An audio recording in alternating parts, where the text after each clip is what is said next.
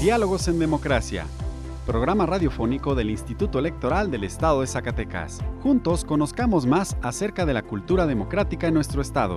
Escúchanos todos los miércoles a las 4.30 de la tarde por el 97.9 de FM del Sistema Zacatecano de Radio y Televisión. Diálogos en Democracia.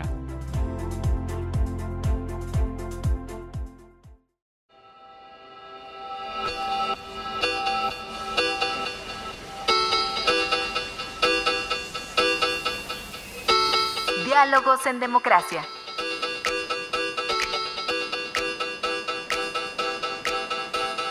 Elecciones, debates, participación. Un espacio para la cultura político-electoral. Diálogos en Democracia. Muy buenas tardes, les doy la bienvenida a Diálogos en Democracia, un programa radiofónico desarrollado por el Instituto Electoral del Estado de Zacatecas. Les saluda Víctor Trejo y agradezco su compañía en esta tarde. Hoy conoceremos información importante sobre el desarrollo del proceso electoral en Zacatecas, desde la perspectiva del Instituto Nacional Electoral. Para esto, continuaremos con la entrevista del licenciado Matías Chiquito Díaz de León, quien es vocal ejecutivo de la Junta Local Ejecutiva del INE en Zacatecas. También conoceremos de las y los observadores electorales y sobre el voto de los zacatecanos residentes en el extranjero. Te informaremos de las últimas noticias en la materia electoral en nuestro estado. Ahora te invito a escuchar nuestra primera sección de efemérides.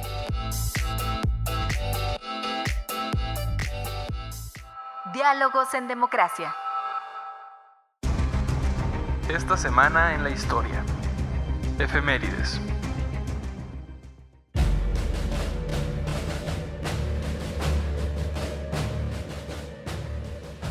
7 de diciembre de 1923, rebelión del expresidente Adolfo de la Huerta.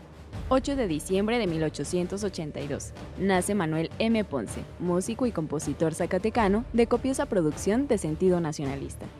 9 de diciembre, Día Internacional contra la Corrupción. 10 de diciembre de 1948, la Asamblea General de la ONU aprueba la Declaración Universal de los Derechos Humanos. 11 de diciembre de 1855, Ignacio Comonfort asume la presidencia. 12 de diciembre de 1914. En Veracruz, Venustiano Carranza expide el decreto de adiciones al Plan de Guadalupe. 13 de diciembre de 1810. Hidalgo nombra al primer embajador de México insurgente para Estados Unidos. Diálogos en Democracia. Ahora vamos a nuestra sección de entrevista con el licenciado Matías Chiquito Díaz de León. Bueno, licenciado, la organización de un proceso electoral eh, en sí es un reto, implica un reto importante.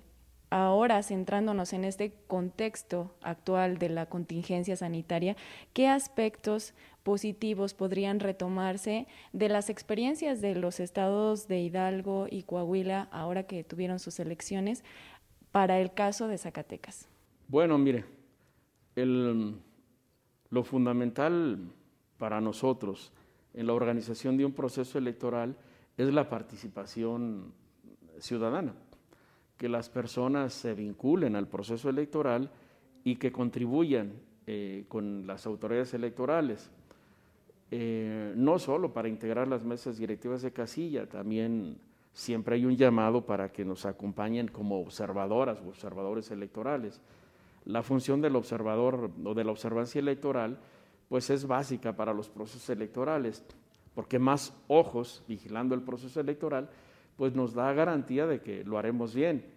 Por naturaleza, eh, los humanos cuando se sienten vigilados tienden a actuar de mejor manera que cuando se sienten solos. De ahí aquel principio eh, famoso de que en arcas abiertas hasta el más honrado peca. Entonces creo que sabiendo que somos humanos debemos vigilarnos unos a otros. Es garantía de un buen desempeño. Por eso es que la observancia electoral es básica para los procesos. Entonces los requerimos como funcionarias, funcionarios de casillas, en la observancia electoral, desde luego el día de la jornada votando en las urnas. Hay un amplio número de ciudadanos que eventualmente se incorporan como representantes de partido. Es decir, es un ejercicio ciudadano. Yo le diría, por ejemplo, para Zacatecas, para las casillas, vamos a convocar eh, efectivamente más de 23 mil ciudadanos y para la representación de partidos estamos hablando de cerca de 150 mil ciudadanos. para 2.600 casillas que vamos a instalar. Entonces, retomando su planteamiento, experiencias, Coahuila, Hidalgo, lo fundamental es lograr ese apoyo ciudadano, la participación de las personas en el proceso. Y ahí viene un, un reto fundamental para nosotros.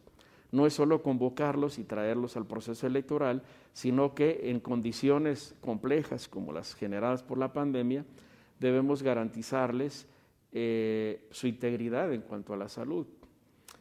para estos procesos electorales, el INE emitió protocolos de prevención, bueno, protocolos generales para toda la actividad institucional, específicos para los módulos de atención ciudadana y para las actividades del proceso electoral. Traemos protocolos para cada tarea sustantiva, para cada proceso operativo que desahogamos, eh, protocolos ya eh, aplicados en Hidalgo y Coahuila y que nos dieron buenos resultados. Hemos hecho ejercicios igualmente más allá de lo nacional. Eh, tuvimos el mes pasado un foro internacional con la participación de autoridades electorales de algunos países de Centro y Sudamérica que tuvieron elecciones, como el caso de Bolivia, y el referendo, me parece que una consulta en el caso de Chile. Eh, en el contexto internacional, inclusive de la Comisión de Venecia, que es el órgano que lleva las elecciones en la Unión, en la Unión Europea. Pues tuvimos una participación de muchos agentes que han estado en procesos electorales durante la pandemia y hemos retomado experiencias para reforzar nuestros protocolos.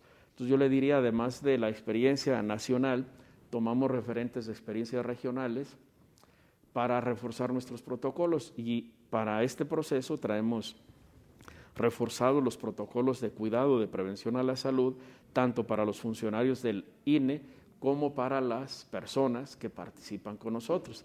Y la operación de las mesas directivas de casilla, bueno, yo le diría, desde el proceso de notificación a los ciudadanos sorteados para integrar las mesas, durante la capacitación a funcionarias y funcionarios de casilla y el día de la jornada electoral tenemos ya protocolos definidos que eh, generan seguridad pues para las personas, seguridad de mantener su salud íntegra, de no salir infectados y consideramos que reforzados y en la medida que la pandemia evoluciona, esperamos que evoluciona a, la baja, digo, de manera positiva, podríamos llegar a la operatividad de la elección, la parte alta del operativo, que es entre febrero y mayo y el día de la jornada, el 6 de junio, podremos llegar en buenas condiciones.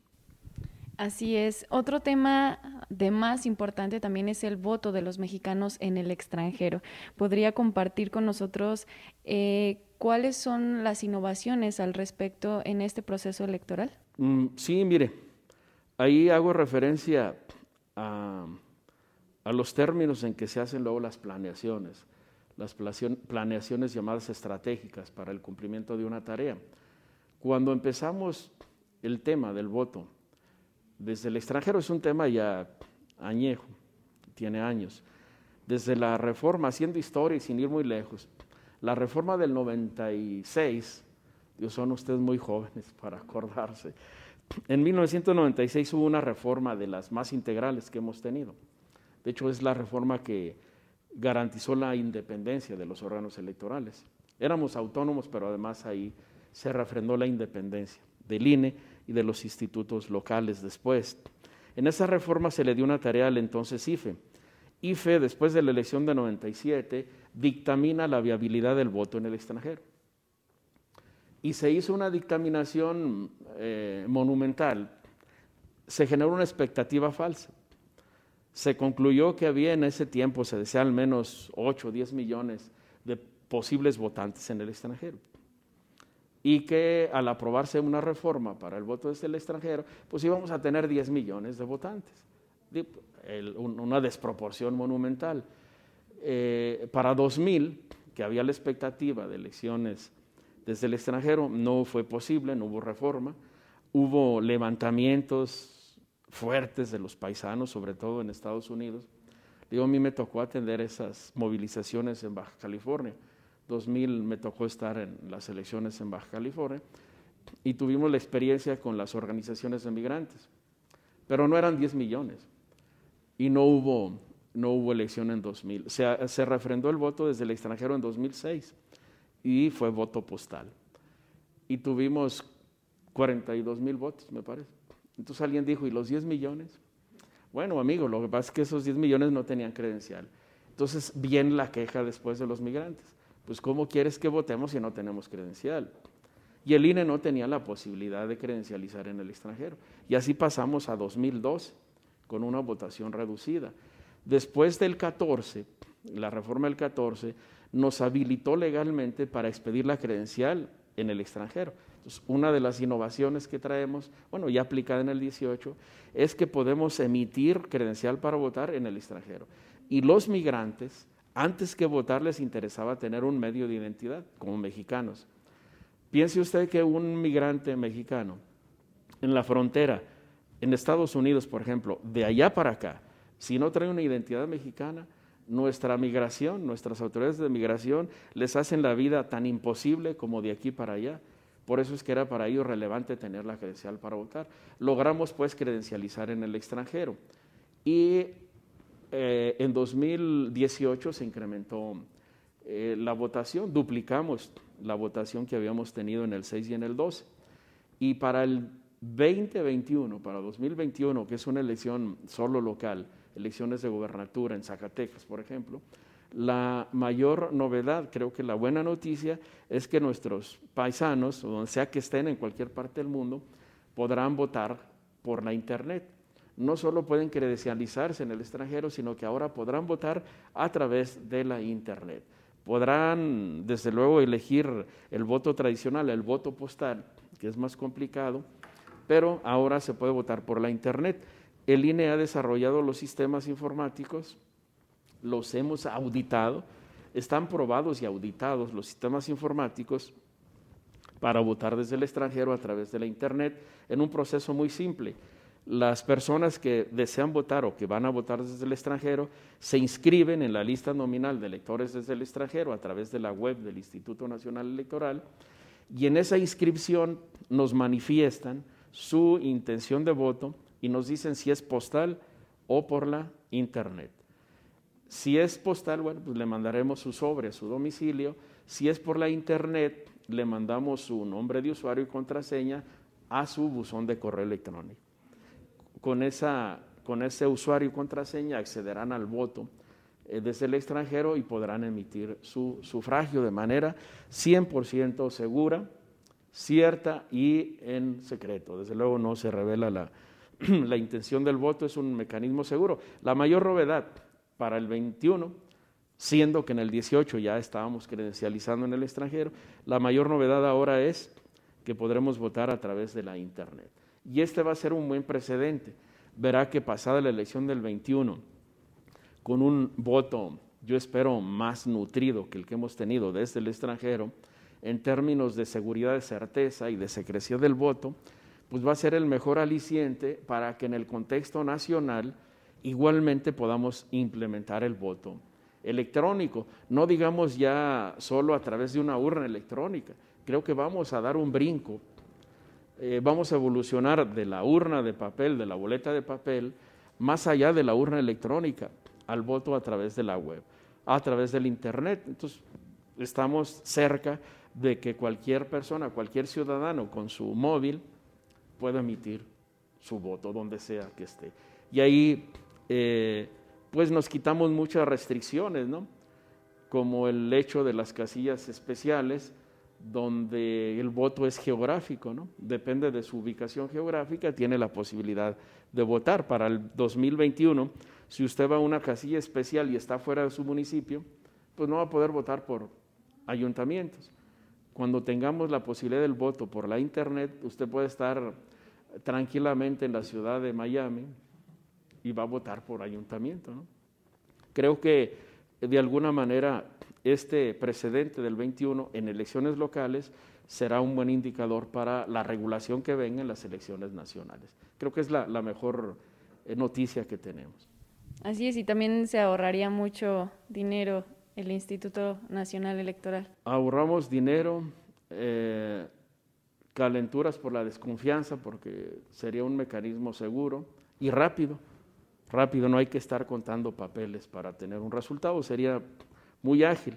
Yo le diría que nuestro sistema electoral, eh, el sistema electoral mexicano es de los más robustos del mundo. Yo le diría es el más robusto del mundo, al grado de que la Comisión de Venecia, que regula las elecciones en la Unión Europea, tiene como asesor técnico al INE. Estuvimos a punto de asumir las elecciones de Estados Unidos después de las peripecias que trae. No, no es cierto y esa es exageración, pero creo que ahí se refleja como un sistema, aunque ha sido cuestionado por los costos, es el más seguro del mundo, el sistema electoral mexicano. Un sistema eminentemente vulnerable es el de Norteamérica. Y se lo digo porque México tuvo ese sistema. Entre el 1857, durante la vigencia de la Constitución del 57, el 7, del 57 al 17 del siglo XX, tuvimos un sistema similar, un sistema de votaciones indirectas sin autoridades electorales reguladoras. Eh, lo fortalecimos a partir del 17, más en el 46, que se creó un órgano electoral nacional, bueno, federal, y se reforzó con la creación del IFE en el 90 y del INE en el 14 y de los institutos electorales de, los estados. Es un sistema, sí, robusto, muy fuerte, y el hecho de que se critique que cuesta o cuesta mucho, eso es relativo. Realmente el costo no es representativo. Yo le diría, eh, con la evasión fiscal de un año financiamos el sistema electoral 100 años, con esa proporción. Entonces, este sistema fortalecido creo que puede evolucionar en el corto plazo, no digamos ya largo, mediano, en el corto plazo, al voto por Internet. Perfecto, pues una gran noticia. Licenciado Matías, pudiéramos seguir platicando de muchísimos temas eh, de este proceso electoral, de la historia y de, pues, de muchísimas más cosas. Pero eh, pudiera finalizar esta plática con un mensaje o algo que guste complementar uh, para nuestros radioescuchas. Bueno, siempre es un, llamado a quienes nos escuchan, a las personas que tienen ya eh, la calidad de ciudadanos, quienes tienen una credencial para votar y que tienen la responsabilidad de decisión. Yo les diría que nuestra responsabilidad es no solamente ir por la credencial para identificarnos y votar, hay que involucrarnos de manera directa en los procesos electorales. Eh, las elecciones no son un tema de partidos y de autoridades electorales, es un tema eminentemente ciudadano y no lo podemos dejar solo. Nadie puede ser ajeno a los procesos electorales porque de un proceso electoral resultan eh, electas nuestras autoridades. Y esas autoridades que elegimos toman decisiones que nos afectan a todos por igual.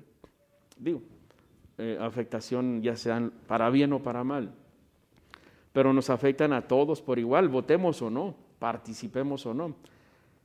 Eh, luego entonces, si queremos evolucionar, de manera positiva como ciudadanos, como sociedad, como comunidad, debemos involucrarnos en los asuntos que son propios de la comunidad. No podemos dejar solo a que alguien nos administre o que alguien tome decisiones por nosotros. Es la, peor decisión que podemos tomar. Eh, siempre recuerdo yo los, los principios de la gente grande dicen por ahí, si contratas gente y no la ves, quedas pobre y no lo crees. Entonces, así son nuestros gobernantes, no los podemos dejar solos. Es como contratarlos para que nos administren y los dejamos solos y después estamos admirados de que nos han dejado pobres y no la creemos. Bueno, eh, la clave está en la participación. Parece simple, pero es mágico. Si participamos, los resultados nos favorecen. Si no participamos, pues ahí están las consecuencias. Licenciado, muchísimas gracias por compartir con nosotros en Diálogos en Democracia estos temas tan importantes y tan relevantes. Estoy segura que coincidiremos en más espacios durante todo este proceso electoral. Lo seguiremos invitando para que nos platique de los temas que se vayan dando a lo largo, a lo largo de este proceso. Muchísimas gracias, que tenga una excelente tarde. Muy amables ustedes, gracias a ustedes y muy buenas tardes. Diálogos en Democracia. Quienes residen en el extranjero pueden votar en la elección de la gubernatura y solo necesitan seguir tres pasos. Primero, tener su credencial para votar vigente. Si está vencida o no la tienen, pueden tramitarla en la embajada o consulado más cercano. Segundo, registrarse en votoextranjero.ine.mx y elegir la modalidad de voto postal o electrónico por internet. Tercero, ejercer su voto. Si tienes familia en el extranjero, avísales. Zacatecas está donde estás tú. Instituto Electoral del Estado de Zacatecas. Diálogos en Democracia. A continuación, te invito a escuchar una cápsula del voto de las y los zacatecanos residentes en el extranjero. Actualmente en el estado de Zacatecas es posible que las y los ciudadanos que radican en el extranjero puedan participar en la elección de la gubernatura. En el año 2016 fue la primera ocasión que se ejerció este derecho en nuestra entidad federativa. En aquel entonces existieron importantes retos para que la ciudadanía pudiera participar y la única modalidad por la que se podía ejercer el voto era mediante correo postal. En el 2021, las y los zacatecanos que viven fuera de México podrán elegir entre dos modalidades de voto, por correo postal o electrónico por Internet. El primer paso para votar es registrarse ante el listado nominal de electores residentes en el extranjero. Te preguntarás, ¿qué es una lista nominal? Como su nombre lo dice, es una lista o una relación de ciudadanos. En México, la ciudadanía se adquiere al cumplir los 18 años y tener un modo honesto de vivir. Esta lista, en nuestro país, contiene el nombre, dirección, distrito y sección de quienes tramitaron y recogieron su credencial para votar vigente. Entonces, las personas que ya tienen su credencial para votar pueden formar parte de una lista nominal de electores. Para las personas que radican en el extranjero, en cada proceso electoral se genera una lista nominal específica. Y si bien tenemos muchos paisanos que radican en los Estados Unidos, antes pocos tenían su credencial para votar o no la tenían vigente. Hoy ya es posible tramitar tu credencial para votar sin tener que venir a México nuestros paisanos ya pueden tramitar su credencial en los consulados mexicanos y quienes hagan su trámite desde el mes de septiembre de este año hasta el 12 de febrero del 2021 quedarán automáticamente registrados para votar por la gubernatura de Zacatecas. Y para las personas que ya tramitaron su credencial en el consulado y la tienen en sus manos, si aún viven en el domicilio que señalaron cuando hicieron el trámite, solo tendrán que hacer una llamada telefónica para inscribirse a la lista nominal y así podrán votar desde el extranjero. ¿Te interesa? Te comparto el número de teléfono para llamar desde Estados Unidos y Canadá. Es el 1-866-986-8306. Pero si tú has cambiado tu domicilio en el extranjero, solo tienes que entrar al sitio web votoextranjero.ine.mx y aquí actualizar tu comprobante de domicilio y confirmar que quieres votar desde el extranjero. Hoy tú puedes hacer la diferencia en las elecciones de Zacatecas con tu participación. Si tienes dudas sobre el procedimiento de inscripción para votar desde el extranjero, envíanos un mensaje a través de Facebook. Encuéntranos como Instituto Electoral del Estado de Zacatecas. Y recuerda que Zacatecas está donde estás tú. Diálogos en Democracia.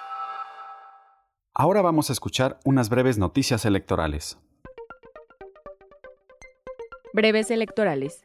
El Instituto Electoral del Estado de Zacatecas en sesión extraordinaria del 7 de diciembre aprobó mediante diversos acuerdos modificar, adicionar y derogar diversas disposiciones de los lineamientos para el acceso equitativo de los partidos políticos, coaliciones y candidaturas independientes a los medios de comunicación impresos de comunicación social. Asimismo, diversas disposiciones del reglamento que regula la propaganda electoral en el Estado de Zacatecas y de los lineamientos para el registro de candidaturas a cargos de elección popular de los partidos políticos y coaliciones, además de la parte conducente del reglamento de candidaturas independientes del Estado de Zacatecas. También se aprobó la expedición de las convocatorias dirigidas a partidos políticos y en su caso coaliciones para participar en la elección ordinaria para renovar a los poderes ejecutivo y legislativo, así como a los integrantes de los ayuntamientos del Estado respectivamente. Por su parte, el Consejo General del Instituto Nacional Electoral, INE, aprobó el modelo de casilla única para las elecciones federales y concurrentes locales, que se implementará para el proceso electoral 2020-2021. La casilla única es aquella que se instala en elecciones federales y locales que se celebran en la misma jornada electoral, en la cual las y los ciudadanos pueden votar por cargos locales y federales, lo que genera economías y la emisión del voto con mayor sencillez. Si quieres conocer más de las actividades que se desarrollan en la preparación del proceso electoral, te invitamos a seguir nuestras redes sociales. Diálogos en Democracia.